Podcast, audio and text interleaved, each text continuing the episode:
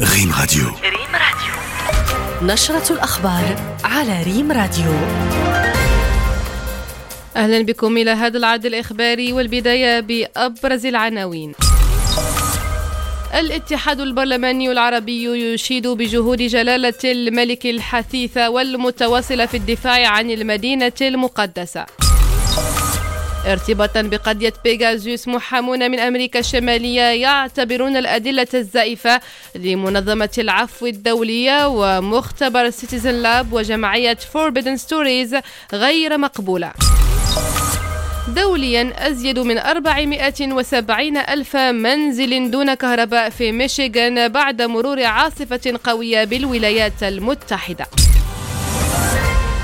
إلى التفاصيل أهلا بكم. أشاد الاتحاد البرلماني العربي بالجهود الحثيثة والمتواصلة التي يبذلها صاحب الجلالة الملك محمد السادس رئيس لجنة القدس في الدفاع عن المدينة المقدسة.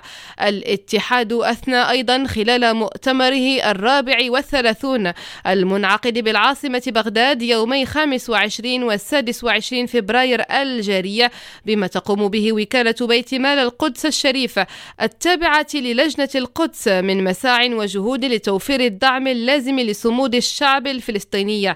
كما أكد الاتحاد على أن المنطقة لن تعيش بسلام وأمن واستقرار دون حصول الشعب الفلسطيني على كامل حقوقه المسلوبة.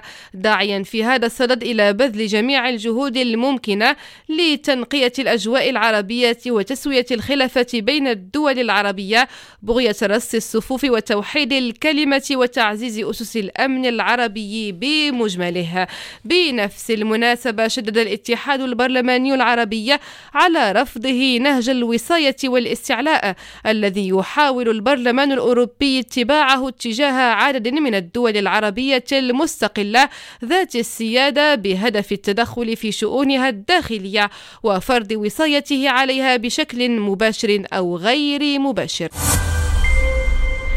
تتوقع المديرية العامة للأرصاد الجوية هطول أمطار قوية محليا رعدية من 40 إلى 60 ملم وتساقطات ثلجية من 20 إلى 50 سنتيمتر وهبات رياح قوية من 75 إلى 90 كيلومتر في الساعة مرتقبة اليوم الأحد وغدا الاثنين بعدد من مناطق المملكة. كما ستتميز الحالة الجوية عامة اليوم بطقس بارد نسبيا مصحوب بصقيع أو جليد بكل من مرتفعات الأطلس المنطقة الشرقية الريف والجنوب الشرقي. مدير مصلحة التواصل بمديرية الأرصاد الجوية الحسين يعابد يقدم لنا التفاصيل. تتجدد الأجواء المطرة بحول الله ابتداء يوم الأحد. نتيجة لاقتراب منخفض جوي جديد آه، سيعطي أمطار ستكون عامة بحول الله. ستهم خصوصا شمال شرق آه، وسط جنوب البلاد آه، إلى غاية شمال أقاليمنا الجنوبية بالإضافة إلى تساقطات ثلجية مهمة بمرتفعات الأطلس والريف والهضاب العليا لشرق البلاد مع انخفاض في درجة الحرارة. كذلك هذا الاضطراب سيكون مصحوب برياح معتدلة إلى قوية بشمال البلاد. ونظرا لهذه الظروف الجوية المرجو توخي الحيطة والحذر.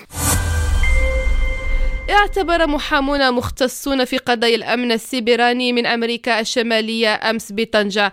أن الأدلة الزائفة الواردة في تقارير مختبر سيتيزن لاب وأمنستي وجمعية فوربيدن ستوريز بخصوص الاستخدام المزعوم لبرنامج بيغازوس من قبل دول معينة غير مقبولة قانونيا. وفي هذا السياق ذكر المحامي الأمريكي المنتمي لهيئة المحامين بنيويورك تور إيكلاند والذي استمعت إليه اللجنة الوطنية لمراقبة حماية المعطيات ذات الطابع الشخصية أن ما يسمى بالأدلة التي قدمها مختبر سيتيزن لاب وأمنستي وجمعية فوربيدن ستوريز غير مقبولة من طرف محكمة فيدرالية أمريكية لأنها مبنية على علم تافه. وقال إن أول شيء تقوم به محكمة أمريكية عند فحص الأدلة العلمية هو الوقوف على مدى احترام هذه الأدلة لمبدأ القابلية لتكرار النتيجة ذاتها غير أن نتائج مختبر سيتيزن لاب لا يمكن بتاتا تكرارها وهو ما يشكل في حد ذاته إشارة تحذير.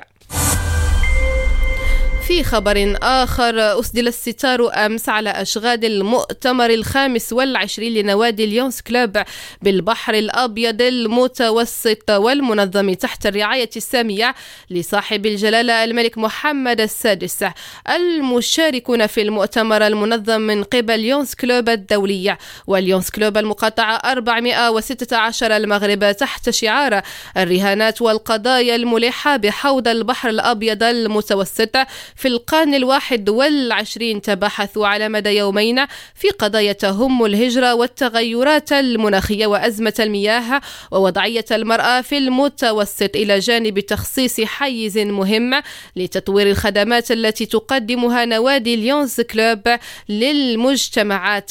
وتميزت الجلسة الختامية بتكريم خاص للمدير العام لوكالة المغرب العربي للأنباء السيد خليل الهاشمي الإدريسي منسق المقاطعة 416 بفريق الرياضة العالمي والحاكم السابق للمقاطعة 416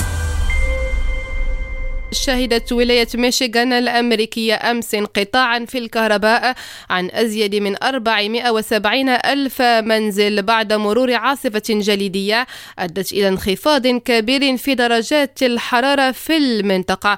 وتتركز المنازل المتضررة بشكل أساسي في الجنوب الشرقي من الولاية كما ضربت عواصف شتوية قوية الساحل الغربي للولايات المتحدة هذا الأسبوع انطلاقا من جنوب كاليفورنيا إلى بورتلاند في ولاية أوريغون. وفي الشأن الرياضي تفوق فريق الرجاء الرياضي على ضيفه نادي حورية كوناكري الغيني بهدفين نظيفين في المباراة التي جمعتهما أمس على أرضية ملعب المركب الرياضي محمد الخامس بالدار البيضاء ضمن الجولة الثالثة من دور المجموعات لدوري أبطال إفريقيا لكرة القدم. بالورقة الرياضية نصل وإياكم إلى نهاية هذا العرض الإخباري. شكرا على طيب المتابعة والإصغاء وإلى اللقاء.